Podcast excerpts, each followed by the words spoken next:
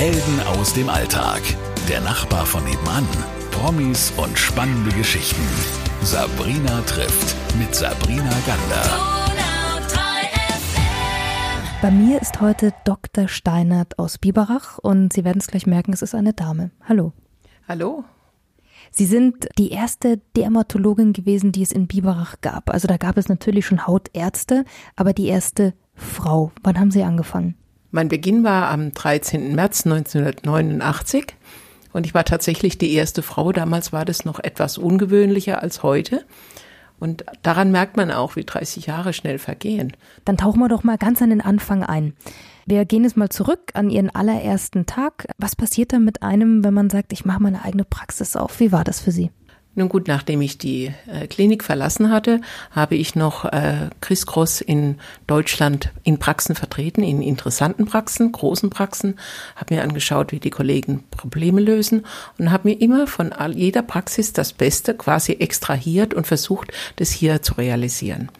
Und natürlich war ich am 13. März schrecklich aufgeregt. Wir hatten die Nächte zuvor noch an den Installationen gearbeitet. Wir waren die erste Praxis, die schon vollkommen nur mit dem Computer damals begann. Das waren noch diese kleinen Kästen, schwarz mit grüner Schrift. Und äh, das war alles aufregend. Wir hatten neue Helferinnen, die ich in der Hautklinik in Tübingen noch äh, habe Dermatologie lernen lassen. Die, die kamen aus Allgemeinarztpraxen. Ja, am ersten Tag war es schon gleich recht voll.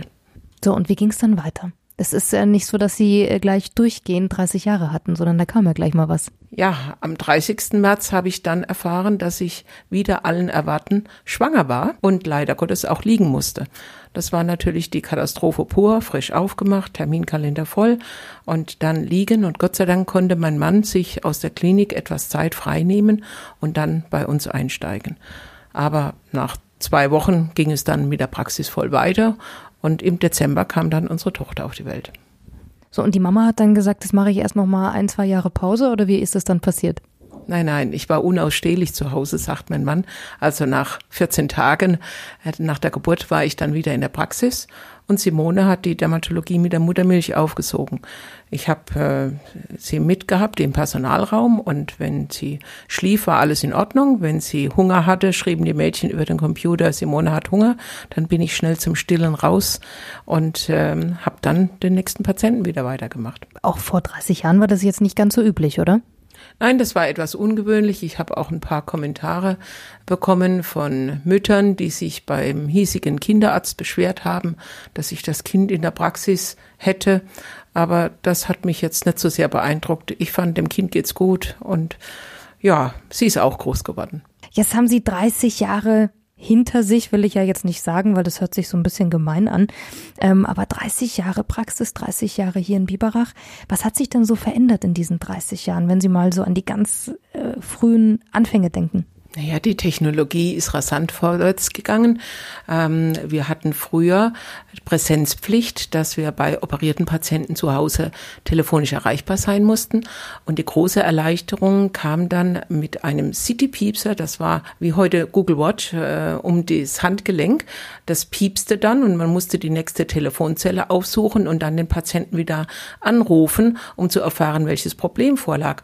Und äh, das gab uns damals schon nach fünf Jahren etwas etwas Freiheit, abends mal auszugehen. Wenn man heute überall Internet verfügbar hat, Bilder verschicken kann, das war früher ganz anders. Aber das heißt, es war ja auch ein Fulltime-Job, oder? Komplett. Das war es schon immer und ist es auch heute noch. Also das hat sich nicht geändert mit der Digitalisierung. Nein, leider nicht. Sogar die Verfügbarkeit ist größer geworden. Wenn wir noch, noch eins weiter nach vorne gehen, warum entscheidet man sich zu diesem Studium und warum möchte man Hautärztin werden? Die Entscheidung zum Studium ist wohl eher dem Interesse der Naturwissenschaften geschuldet. Das hört sich so dumm an, Umgang mit Menschen.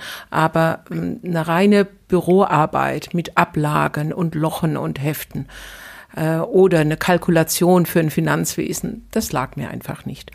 Und ähm, nach dem Medizinstudium, da kannte ich dann meinen Mann auch schon. Er hatte großes Interesse an der Dermatologie dann fand ich, dass das Fach auch ganz interessant ist. Und auch heute denke ich noch, dass die Dermatologie immer noch das interessanteste Fach in der Medizin für mich ist. Ich versuche auch junge Kollegen dafür zu begeistern. Wir hatten neulich eine junge Formulantin da und ich habe ihr versprochen, dass ich ihr der Dermatologie schmackhaft mache und ich bin gespannt, was, wofür sie sich in drei Jahren entscheidet, wenn sie ihr Studium beendet hat.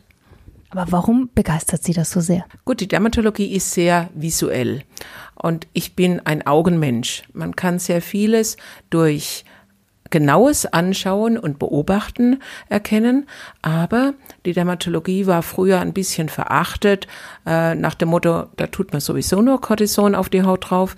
Aber das hat sich geändert. Wir haben, sind heute das innovativste, modernste Fach in der Immunologie mit der molekularen Medizin und der personalisierten Medizin. Das hat sich alles über die Melanomdiagnostik entwickelt und das ist hochaufregend. Sie sind Hautärztin mit Leidenschaft. Das muss man jetzt auch mal sagen. Das hört sich vielleicht ein bisschen komisch an für alle, die nichts mit Medizin zu tun haben und Angst vor Ärzten haben oder Angst vor einem Arztbesuch haben. Und Sie leben das aber wirklich seit 30 Jahren und sind ja eine Art Institution geworden in der Region. Man kennt sie. Man kennt sie sicher auch deswegen, weil sie einen äh, Zugang haben zu groß und klein. Wie wichtig ist es denn auch bei den kleinen Patienten, dass man da immer wieder merkt, vielleicht den Zugang nicht zu verlieren zu den Patienten? Also eins der schönen Dinge an der Dermatologie ist ja, dass wir junge und alte und auch sage ich mal, mittelalte äh, Personen haben, aber ich liebe natürlich die Kinder. Und meine Mädels lachen schon immer, wenn ein Baby in die Praxis kommt und sagt, das ist was für die Chefin, das muss sie sehen. Und ich habe auch jetzt heute junge Erwachsene, die ich schon als Babys auf dem Arm gehabt habe und äh, die heute mit Anzüge und Krawatte als Banker oder Rechtsanwälte dann hier in der Praxis wiederkommen. Und das macht mir immer große Freude. Und die kleinen Patienten, die können ja noch nicht so viel reden. Da brauche ich dann den Zugang zu den Müttern, dass die Mütter mir vertrauen und dass sie auch das umsetzen, was ich ihnen als Ratschläge dann mitgeben. Wenn man 30 Jahre lang eine eigene Praxis hat, 30 Jahre als Arzt arbeitet, wie ist das, Frau Dr. Steinert? Ähm, geht man nach Hause und dann ist der Job in der Praxis und zu Hause ist man Ursula Steinert oder hört es nie auf? Nein, nein, man nimmt natürlich die Gedanken, die einem den Tag über beschäftigt haben, die Probleme nimmt man mit nach Hause. Manchmal muss man noch etwas nachlesen, um weiterzukommen. Oder aber auch, dass man über Schicksale nachdenkt. Äh, wenn man hört, äh, da war ein Unfall, äh, da ist ein naher Familienangehöriger gestorben. Auch wenn man Krankheitsbilder sieht, die leider nicht zu lösen sind und äh, die Patienten leiden sieht, das nimmt man natürlich mit. Und das berührt Sie nach wie vor, oder? Natürlich. Finden Sie das? Ist es wichtig, dass das einen noch so sehr berührt? Weil ich habe auch schon mit Ärzten gesprochen, die gesagt haben, nö, das, ich habe das nicht mehr zu Hause. Das ist bei mir nicht mehr da. Nein, also ich denke, diese Empathie muss man einfach sich erhalten. Äh, sonst kann man nicht am nächsten Tag wieder gehen und neue Patienten sehen und ihnen das Gefühl vermitteln, dass wir sie auch ernst nehmen und dass wir auch ihre Probleme ernst nehmen. Diese Empathie muss man sich erhalten. Aber man darf nicht selbst daran zerbrechen, ähm, wenn äh, ein Tod eintritt, dass man sagt, ich bin schuld oder ich kann das nicht, sondern äh, der Tod gehört auch zum Leben dazu. Und dass man das würdig und auch mit Anteilnahme und Empathie begleiten kann, denke ich, ist wichtig. Aber hat man als Arzt irgendwann mal einen anderen Zugang zum Tod oder? Ich weiß ja nicht, welcher der richtige Zugang zum Tod ist. Man reflektiert natürlich, man reflektiert auch das eigene Leben und den eigenen Tod das ist ein Reifeprozess. Als junger Mensch denkt man da vielleicht nicht so drüber nach. Aber je älter man wird, kommt man auch in die Situation, dass man äh, darüber nachdenkt, wie würde ich in dieser Situation reagieren? Oder man fühlt sich auch mit der Sterblichkeit, der eigenen Sterblichkeit konfrontiert. Bei mir ist heute Dr. Steinert aus Biberach und Sie haben zusammen mit Ihrem Mann eine Praxis. Ist ja auch nicht immer ganz einfach, oder ist es doch ganz einfach? Nein, wir haben eine kleine Arbeitsteilung. Mein Mann ist eher der operative Part und ich bin der diagnostische Part. Ähm, das hat sich schon aus unserer äh, Lehrzeit ergeben an der Uni in Tübingen. Er war lange Jahre im OP und ich mehr ähm, in der Diagnostik eingesetzt. Und das hat sich dann in der Praxis fortgesetzt, was auch ganz gut ist, so dass der eine dem anderen nicht unbedingt reinredet, aber dass wir uns ergänzen können. Nach dem Motto, wie würdest du das Problem angehen? Und das schafft man auch, dass es zu Hause mal aufhört und andere Themen gibt? Oder muss man das erst lernen vielleicht? Also natürlich reden wir zu Hause auch über das. Die Praxis setzt sich immer fort. Wir wollen modernisieren, wir wollen neue Techniken einbringen. Das hört nicht äh, zu Hause auf. Äh, das kann man eigentlich auch nicht trennen, denn wir leben auch in der Praxis. Es ist nicht so, dass ich acht Stunden arbeite und dann beginnt das Privatleben, sondern wir leben auch in diesen Räumen und ähm, setzt, das setzt sich dann auch zu Hause fort. Aber wir haben auch Spaß äh, in der Freizeit. So ist es jetzt auch nicht. Das hoffe ich ja auch. Wie haben Sie sich kennengelernt? Ich glaube, es gibt eine ganz schöne Kennenlerngeschichte von Ihnen beiden. Ja, mein Mann hat äh, zwei Jahre nach mir angefangen zu studieren, weil er vorher noch eine Banklehre absolvierte. Und ähm, ich war seine Bremserin im Anatomiekurs.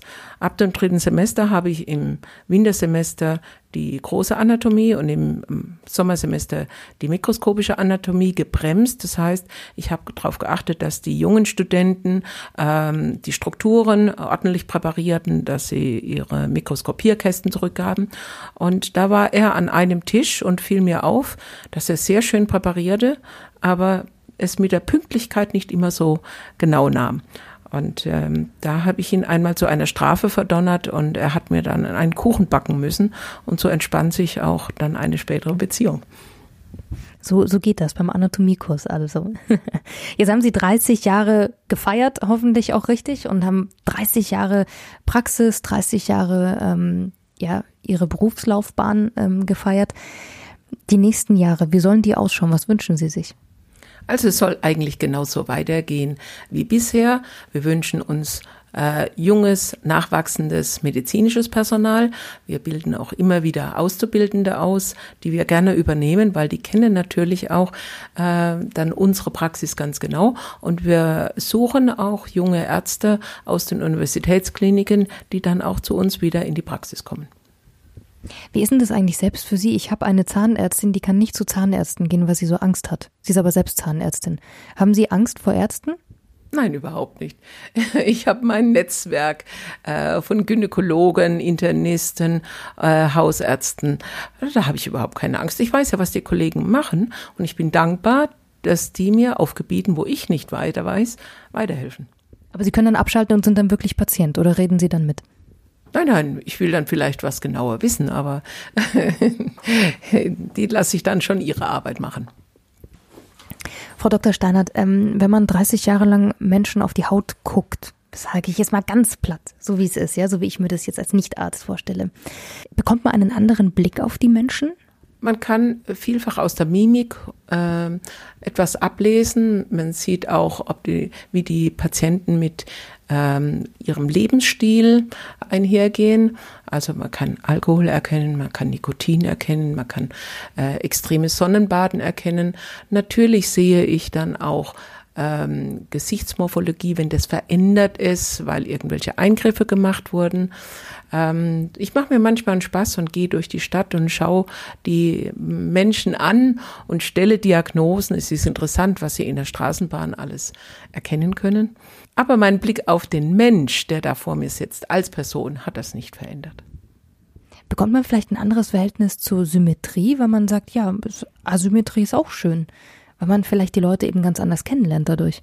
Ja, natürlich.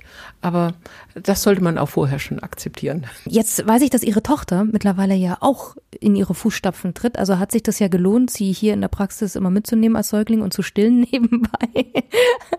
Wie, wie fühlt sich das an, wenn wirklich die komplette Familie dann unter einem Dach in der Arbeit ist? Also es ist nicht ganz die komplette Familie. Wir haben noch einen Sohn, der als Hotelkaufmann quasi außer Art geschlagen ist. Aber es macht eine große Freude und macht uns natürlich stolz, äh, dass Simone auch diese Fachrichtung gewählt hat und freut uns sehr und wir begleiten sie ganz gerne auf dem Weg und versuchen ihr all unser Erfahrungswissen, was jetzt auch zusammenkommt, geballt auch zu vermitteln.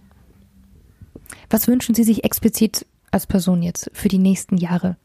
hauptsächlich Gesundheit und weiterhin viele glückliche und zufriedene Patienten. Das wünschen wir Ihnen auch und allen Patienten natürlich auch. Vielen Dank. Dr. Steinert war das aus Biberach. Und wo findet man Sie im Internet? Das ist die www.skinandmoremvz.de. Sehr schön. Vielen Dank und dann Ihnen alles, alles Gute. Dankeschön. Ihnen ebenfalls. Helden aus dem Alltag. Der Nachbar von nebenan. Promis und spannende Geschichten. Sabrina trifft mit Sabrina Gander.